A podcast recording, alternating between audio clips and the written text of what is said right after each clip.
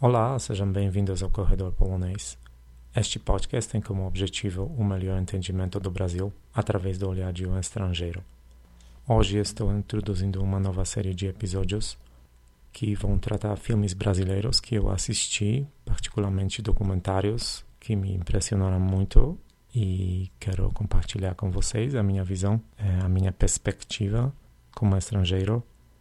Eu me formei em produção de filmes, então filmes são uma das minhas paixões. Desde quando eu me mudei para cá, alguns documentários, alguns filmes brasileiros ficaram tanto na minha memória que decidi fazer esses episódios só sobre eles. Eu sempre vou tentar seguir um formato que eu vou, nesses episódios curtos, apresentar em três aspectos porque um filme particular me impressionou tanto. Então, vamos lá.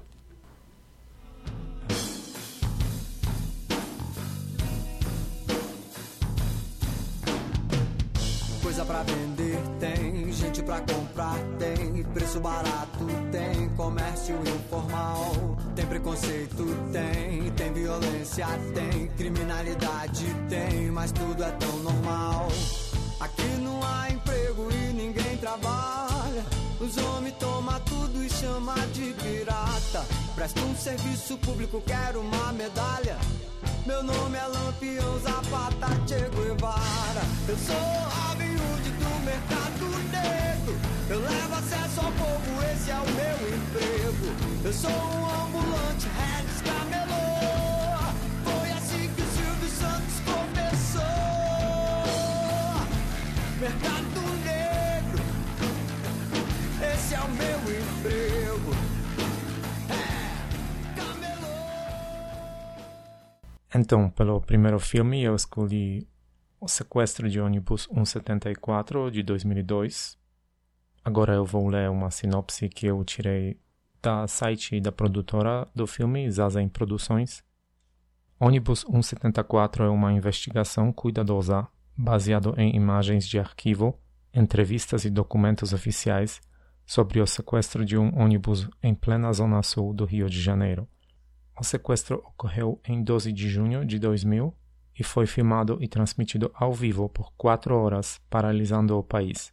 O filme narra a história do sequestro em paralelo à história da vida do sequestrador, intercalando as imagens que a televisão fez da ocorrência policial com uma narrativa que revela como um típico menino de rua, carioca, virou bandido. As duas narrativas dialogam, formando uma realidade que transcende ambas e revela ao espectador por que o Brasil é um país tão violento.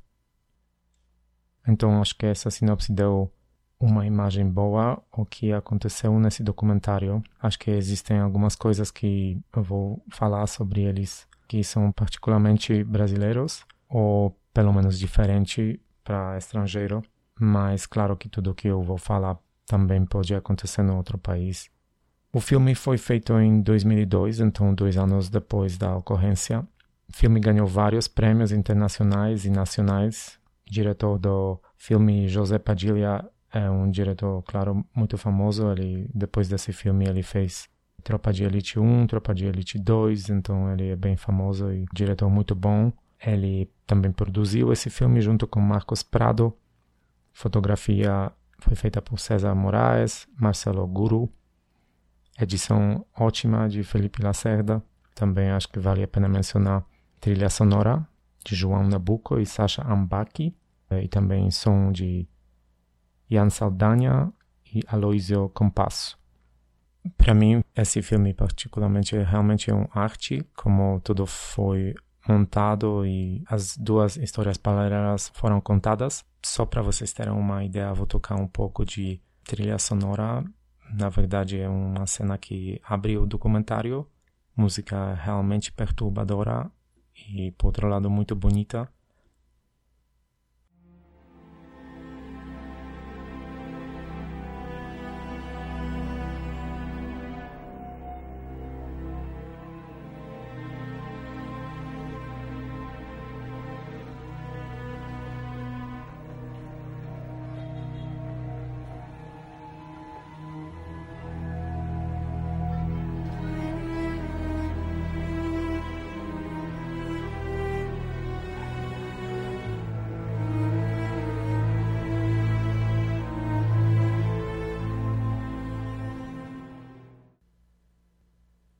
Primeiro aspecto que me impressionou é a questão de meninos morando na rua. Esse fato já é chocante ver crianças morando na rua. E o Sandro, que é o sequestrador, praticamente cresceu na rua. Quando ele morreu nesse sequestro, ele tinha 20 anos, mas o que acontece na vida dele? Ele, pelo que eu entendi, ele morava no Rio com a mãe dele e ela foi assassinada, executada na frente dele. Então vocês podem imaginar o impacto, né, para o resto da vida. Ele acho que saiu da casa com oito anos da idade, então eu nem posso imaginar menino de oito anos se virando na rua, né? Isso não vou evitar comparar com outros países, com meu país, Polônia. Acho que é difícil ver meninos tão, tão pequenos, né, na rua.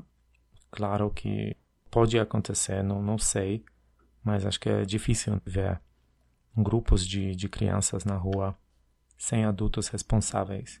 Daqui a pouco vou tocar dois clipes curtos.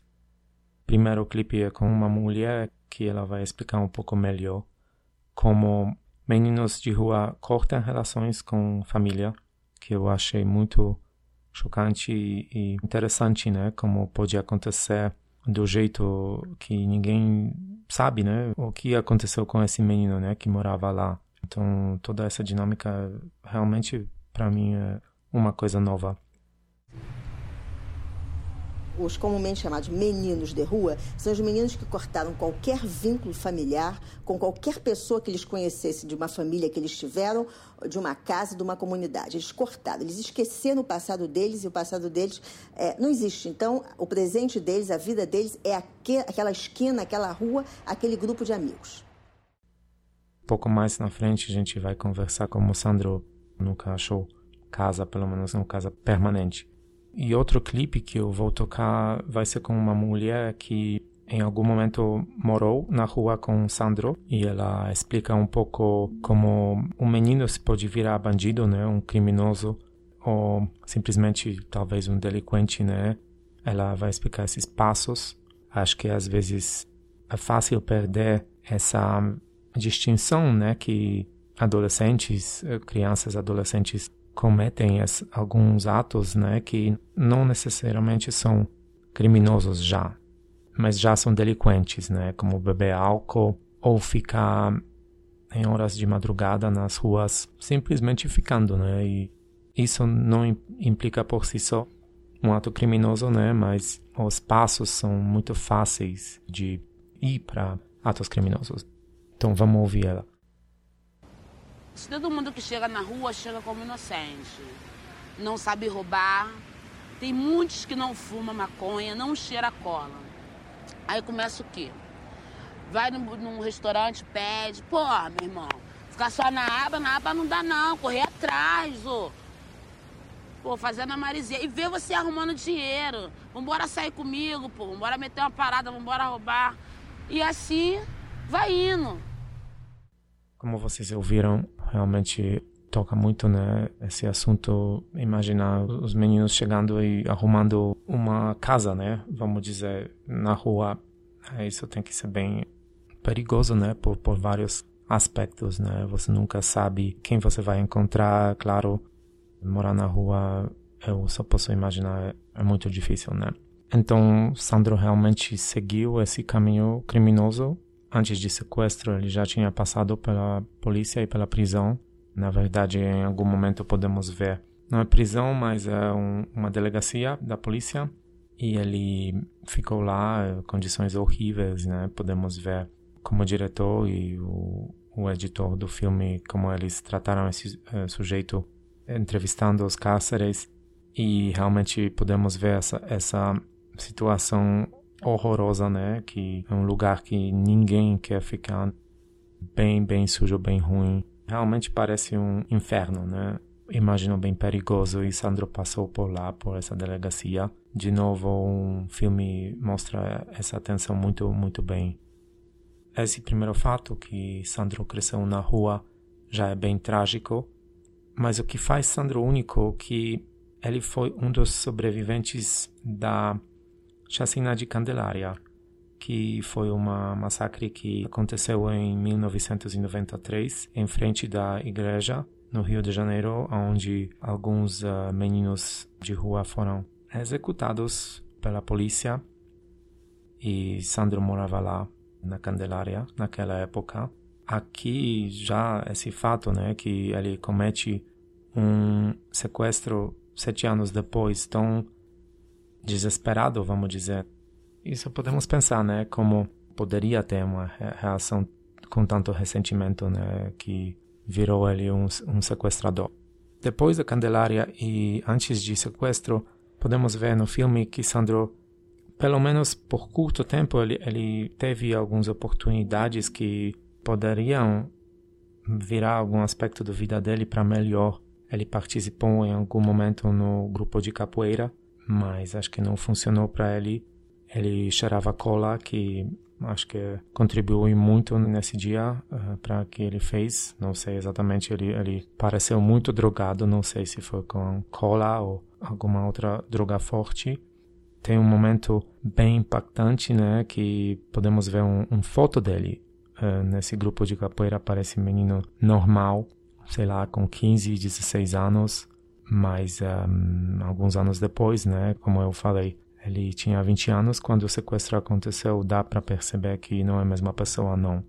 As drogas destruíam ele, né? Dá para ver no rosto dele. Outra coisa que é um pouco relacionada com esse primeiro aspecto é eu não entendi isso muito bem, mas em algum momento Sandro acha aparecer uma mãe adotiva em, em outra comunidade. Claro que isso é depois do acontecimento, então Sandro já tinha morrido, ela está entrevistada e ela falou que ela tinha arrumado quarto para ele e ficou no, no, quarto, no casa dela, e ele não acreditava que ele tinha um quarto para ele, que ele poderia fechar as portas e tudo isso, né? Na rua você quase nunca tem essas oportunidades de fechar a porta, né? É, de se isolar bem é, das pessoas. Então, é, não entendi muito bem esse esquema. Perguntei a algumas pessoas é, mas um, ainda não, não sei é, como isso funciona, que algumas pessoas, algumas mulheres ou algumas famílias podem abrir a porta da casa para pessoas estranhas, né? Eu não entendi se era família ou não e se essa prática é muito comum, mas achei bem interessante.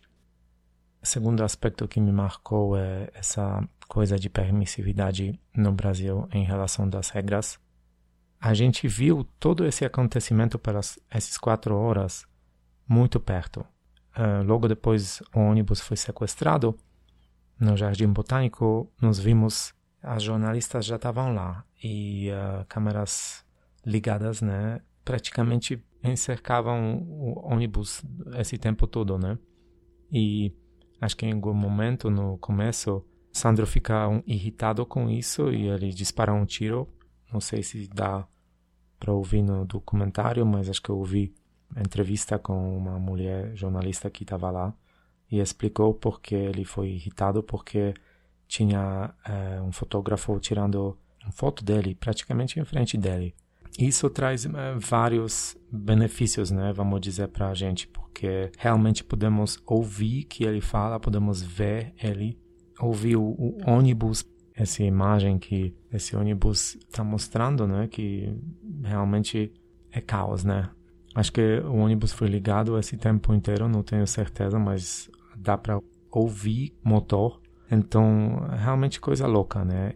Essa certa permissividade que eu vejo no Brasil, que às vezes gringo não sabe se tem regra ou não tem regra, que pode fazer ou não pode fazer. Então, por um lado parece paradoxo porque burocracia que é bem elaborada, vamos dizer, mas por outro lado, às vezes falta algumas regras de, de conduta.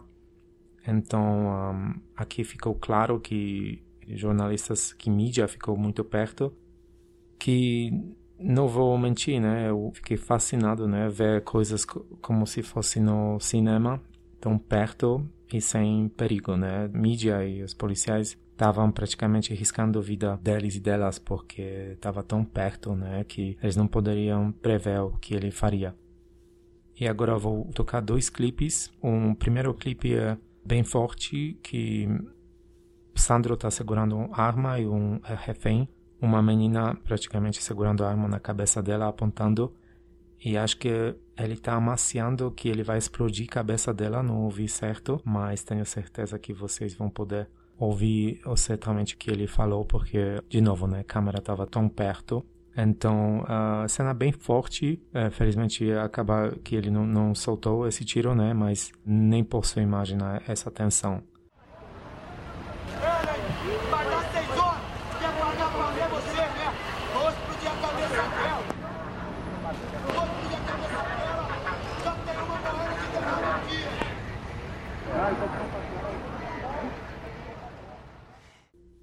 Claro, ele tem muito ressentimento. Ele fala, em vários momentos, ele fala: não tenho nada para perder. Ele parece que ele sabia que a polícia vai matar ele. Pelo menos ele falava isso, né? Falou isso. Tem vários momentos quando podemos ver o Sandro, o comportamento dele realmente bem estranho, bem nervoso.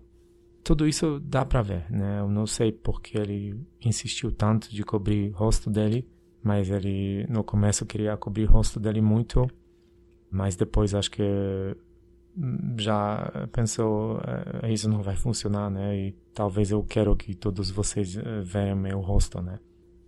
Eu queria apontar para algumas coisas que essa dinâmica com reféns que Sandro teve era fascinante, né?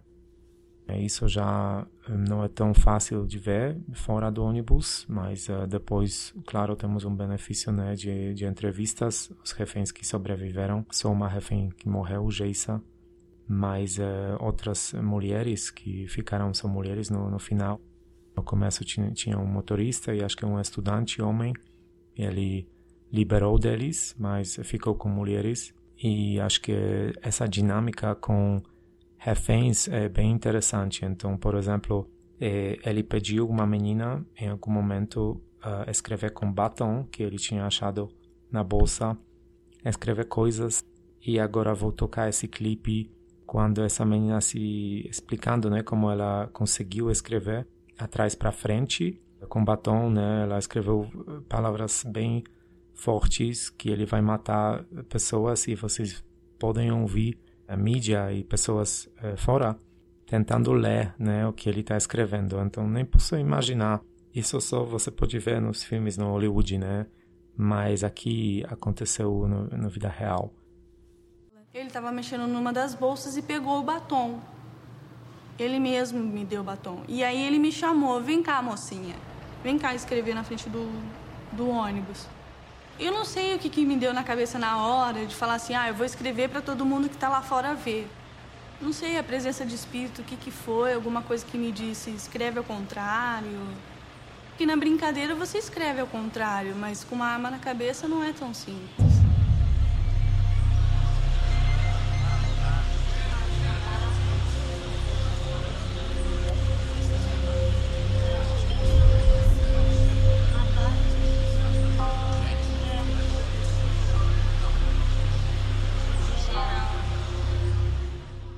Então, essa dinâmica com essa menina foi bem interessante, né? Que ele usou ela várias vezes como pessoa que traz as mensagens, né? Mas também tinha outra menina, não lembro o nome dela agora, que ela jogou um pouco o jogo psicológico com ele, né? Que ela convenceu ele que ele é vítima dessa situação e, e deu bem para ela, né? Outra mulher falou que ela entende ele, né? Que ela tinha um irmão que também tinha passado por prisões e ela pôde se relacionar. Acho que ele mostrou costas dele em algum momento e ele é, tinha vários feridos, né, no, nas costas e ela falou meu irmão também tem. Então deu bem para ela, né, porque ela realmente sabia como usar isso para vantagem dela e acho que ele é, acabou uh, liberado dela. Mas o que aconteceu depois que Geisa, esse refém que acaba morrendo no final, ela também falou para ele que tinha irmão e não deu certo, né? Ele descobriu que era mentira porque realmente ela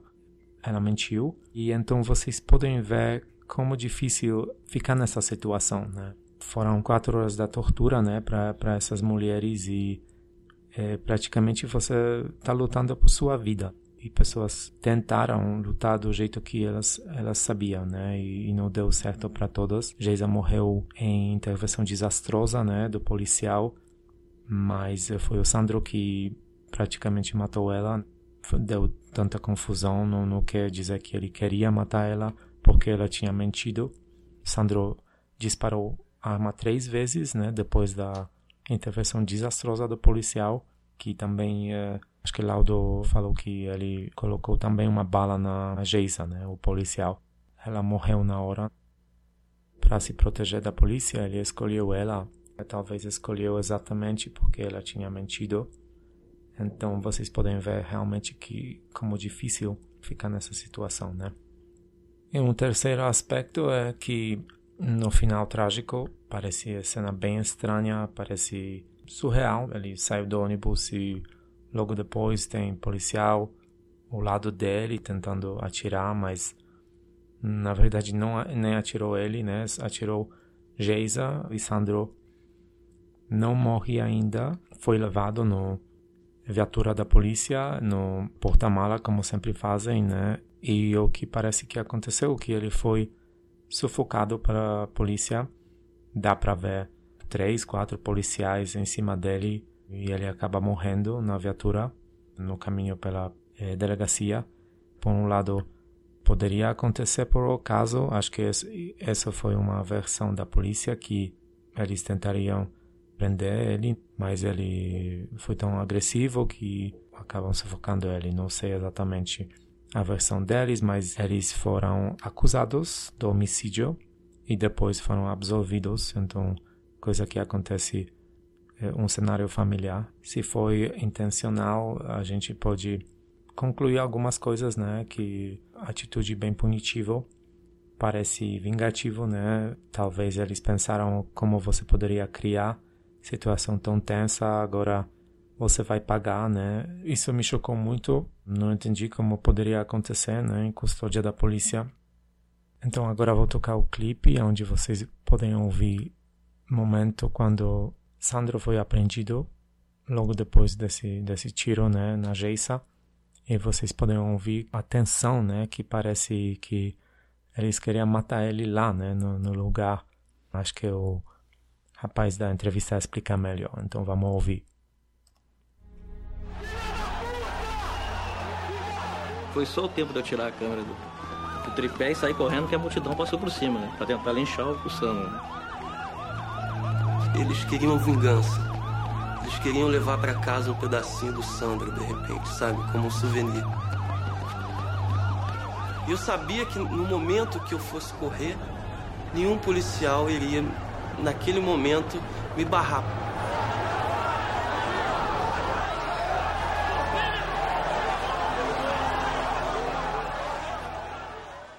Eu sei que o trabalho da polícia é muito difícil, né? Mas Acho que esse punitivismo me faz pensar, né?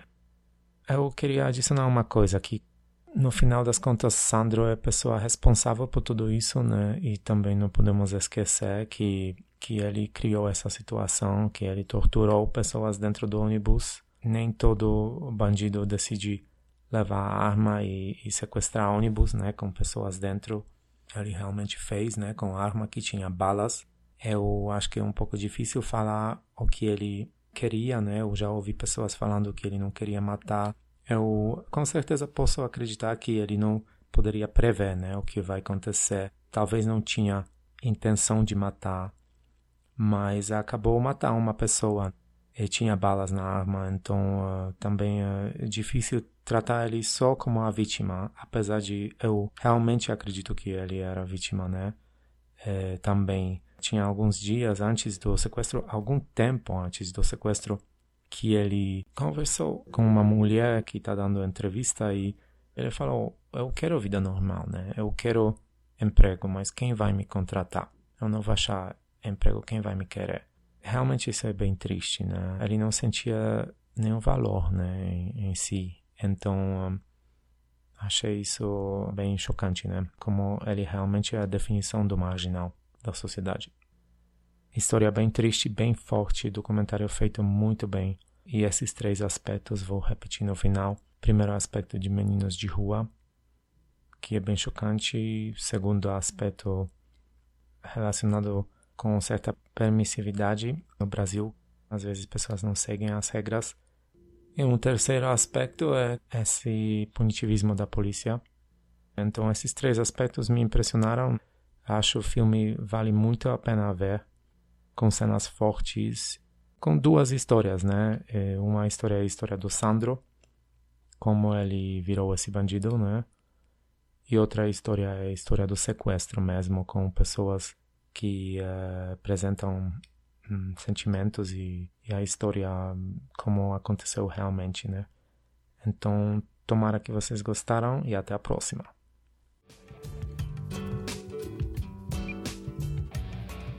Galera, se vocês gostaram dessa conversa, podem me seguir no Instagram, Twitter ou Facebook.